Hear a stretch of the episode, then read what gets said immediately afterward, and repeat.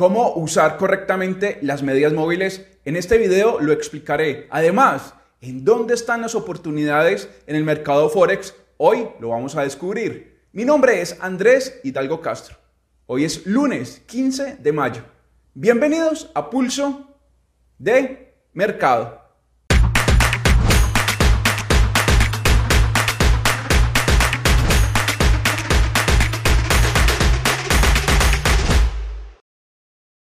En este video vamos a hablar sobre estrategias con medias móviles y también daré mi opinión y análisis del mercado Forex. Por ende, vale la pena subrayar que esta no es una asesoría, resultados pasados no garantizan resultados a futuro y que el contenido de este material es meramente educativo. Cómo crear una estrategia efectiva a través de la media móvil de 21 y de 55 por petición de nuestros seguidores hoy les traigo esta interesante estrategia. A continuación descubramos cómo manejar un MACD y los promedios móviles ya mencionados. Bueno, aquí en pantalla tengo el promedio móvil de 21 y el promedio móvil de 55. También un MACD, este que ven aquí en pantalla, se trata del MACD 987-610-50. Aquí ven el código en pantalla. Perfecto. Cuando el histograma del MACD se ubica por encima de la media móvil, decimos que tenemos una orientación alcista. Así que nuestros seguidores hicieron una pregunta y es, bueno, eh, si puedo ser mucho más específico respecto a la orientación y las medias móviles. Bueno, cuando el MACD está por encima de la media móvil, como vemos aquí en pantalla, lo que hago es esperar que el promedio móvil de 21 cruce a la baja el promedio móvil de 55. Ahí ven varios ejemplos. Perfecto. Naturalmente, cuando el promedio móvil de 21 cruza al alza el promedio móvil de 55, no hago nada, no opero, ignoro ese movimiento. Al ser una orientación alcista que nos ha dado el MACD, me concentro solo en los cruces del promedio móvil de 21 y de 55 a la baja, como ven aquí en pantalla. Puedo buscar también soportes, puedo buscar líneas de tendencia que me ayuden a entrar, ¿bien? En el rebote. Perfecto. Bueno, y cuando tenemos una orientación bajista, el MACD se debe de ubicar por debajo de la media móvil. Recuerde que el MACD tiene su propia media móvil, así que cuando el histograma se ubica por debajo de la media móvil, decimos que tenemos una orientación bajista. Por ende, me concentro solo en aquellos momentos en los que la media móvil de 21 cruza al alza, el promedio móvil de 55, para buscar estos rebotes que les voy a mostrar. Perfecto, entonces espero cruce. Me puedo apoyar aquí con resistencias o con líneas de tendencias. Bien, puedo buscar resistencias una vez se el cruce del promedio móvil de 21 con el de 55 y busco la orientación bajista. Esa es la, esa es la manera como manejo esta estrategia. También tienen que tener algo muy en cuenta. Cuando, cuando tenemos una orientación alcista y cambia de alcista a bajista, la primera señal que me da la estrategia lo ignoro. Y cuando tenemos una orientación bajista y pasamos a orientación alcista, la primera señal la ignoro. Espero que les haya gustado esta estrategia. Si quieren ampliar mucho más esta información, les hago la invitación a que vean el video pasado. ¿En dónde están las oportunidades en el euro libra? ¿Cómo logré ganar en este par de divisas? Recuerden que hace varias semanas tenía una operación abierta a la baja y logré ganar. Efectivamente, el euro libra llegó al 0,8700. ¿Y ahora qué sigue? A continuación, analicemos el euro libra. Bueno, en el euro libra tenemos como nivel clave aún el 0,8700 y el promedio móvil de 200. Note aquí en pantalla como el precio está respetando el promedio móvil de 200. ¿Qué significa que lo respeta? Que cada que intenta perforarlo desde abajo hacia arriba hay un rechazo, como ven aquí en pantalla. ¿Lo notan? Ahora, ¿cuál es mi narrativa en el euro libra? Bajista. Tengo un nivel clave que está ubicado en el 0,8650. Una vez el precio alcance el 0,8650, lo que voy a hacer es ejecutar una operación hacia el área del 0,8550, 0.8400. Bien, tenemos dos objetivos, el 0,8400, repito, y el 0,8550. ¿Por qué? Si avanzamos un poco a pasado, vamos a encontrar Primero que el 0,8400 es un nivel psicológico, es un número cerrado.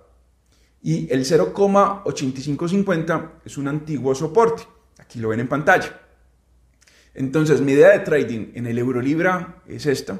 Una vez el precio alcance el 0,8650, voy a ejecutar una operación hacia el 0,8550 y voy a ver, voy a ir analizando poco a poco la calidad de esa caída para intentar ampliar el take profit hacia el área del 0,84, 0,8450. Espero que este análisis técnico les haya gustado. Mi proyección en el euro, libra es a la baja, mientras la paridad cotice por debajo del promedio móvil de 200. ¿Hacia dónde se dirige el dólar yen? ¿En dónde están las grandes oportunidades en este par de divisas? A continuación, analicemos los precios claves y el área desde la cual el dólar yen puede empezar a subir. Los niveles claves en el dólar yen son los 134.00 y los 135.00. También el promedio móvil de 200. Noten cómo esta paridad ha respetado el promedio móvil de 200. Lo está usando como soporte. Sabemos que en el mercado Forex este movimiento es muy común. Cuando tenemos una tendencia clara a la alza o clara a la baja, el promedio móvil de 200 sirve como un soporte móvil si tenemos una tendencia alcista. Bueno, ¿cuál es mi idea de trading aquí? Tenemos como objetivo el área que comprende entre los 137.50 y los 138.00. Ese sería el gran objetivo en el dólar yen. Desde la parte técnica, esta tendencia alcista está sana y es muy probable, es muy probable que el dólar yen busque estas resistencias que ven aquí en pantalla, esta área que estoy aquí dibujando, que comprende el área entre los 137.50 138.00 más o menos.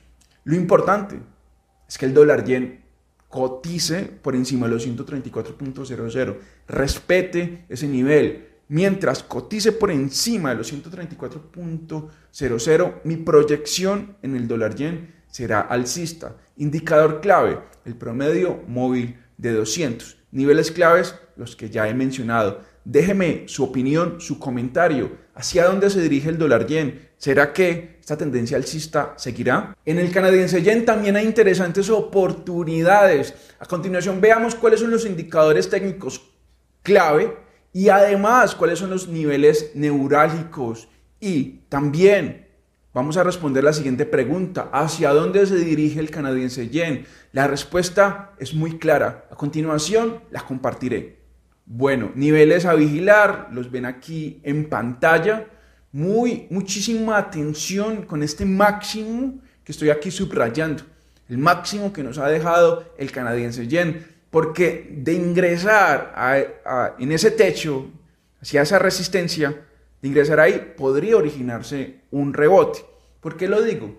Sabemos que el canadiense yen, en gráficos, sobre todo en gráficos de día, se puede apreciar con mucha más claridad. Es una, una paridad que se lateraliza con mucha más frecuencia que el dólar yen. Es decir, para que el canadiense yen adopte un movimiento sólido, fuerte al alza o a la baja, es más difícil que que el dólar yen. Es decir, el dólar yen hace movimientos verticales con mucha más facilidad que el canadiense yen. El canadiense yen es una paridad donde tenemos más rebotes, así que mucha atención con esa área de arriba.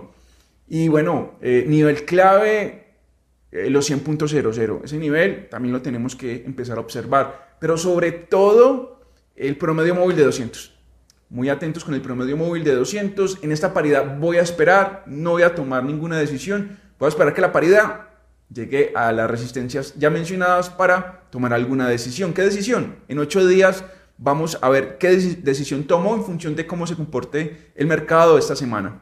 El euro neozelandés está muy interesante. Veo una clara oportunidad. A continuación voy a compartir mi opinión y análisis del euro neozelandés, pero antes de realizar el análisis técnico, les recuerdo un nivel clave que deseo subrayarlo de una vez. Se trata de los, del 1,76 y del 1,7700.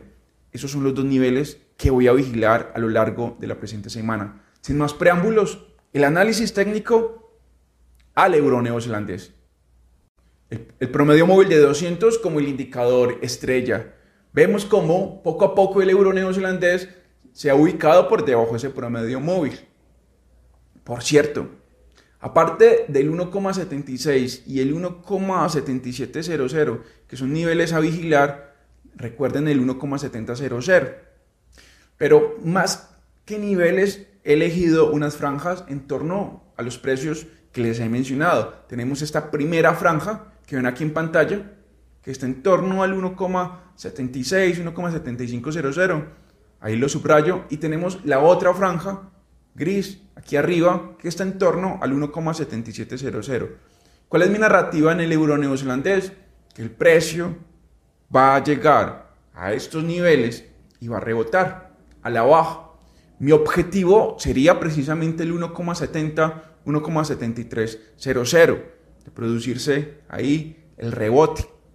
Voy a esperar que una mecha, mejor dicho, voy a esperar en gráficos de dos horas que queden mechas dentro de estas, dentro de las áreas grises que estoy aquí mencionando, que estoy aquí exponiendo. Son dos áreas grises. ¿Cómo saber en cuál área de interés el precio va a rebotar? Si en la primera o en la segunda, la que está más arriba. Pues voy a intentar buscar el rebote en, la, eh, en la primera área. Si no se da, intentaré por última vez en la segunda. Bueno, estos son los niveles claves que hay en el euro neozelandés. Así que déjenme su opinión. ¿Lograrán los compradores sostener el precio por encima del 1,6800 o es hora de que los vendedores conduzcan la tendencia y cuáles son los niveles claves en la libra canadiense? A continuación, respondamos esas preguntas. Durante muchas semanas, el 1,6800 fue aquel nivel máximo que nos dejó esta antigua tendencia naturalmente alcista.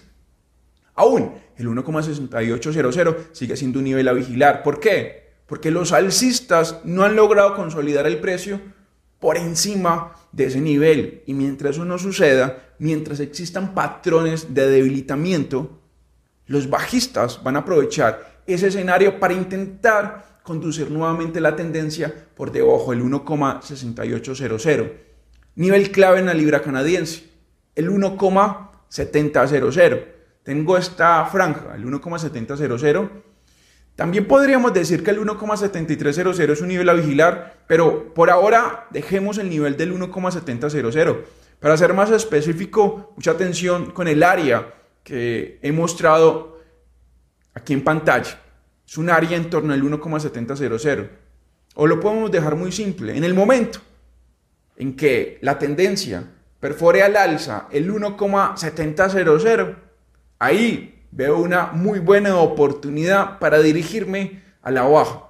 Sí, estamos ante una tendencia fuerte al alza y operar a la, operar a la baja trae sus riesgos. Así que voy a manejar un apalancamiento menor al habitual y me voy a posicionar a la baja en el 1,700 hacia el 1,6700 con un riesgo-beneficio positivo. Les hago la invitación para que se suscriban al canal y también dejen sus preguntas. ¿Está interesado en el mercado de las acciones y de los índices bursátiles? Mañana, desde Chile, mi colega Rodrigo Águila estará analizando y dando su opinión respecto a esos mercados. Le agradezco por ver Pulso de Mercado. Los espero el próximo lunes. Hasta entonces.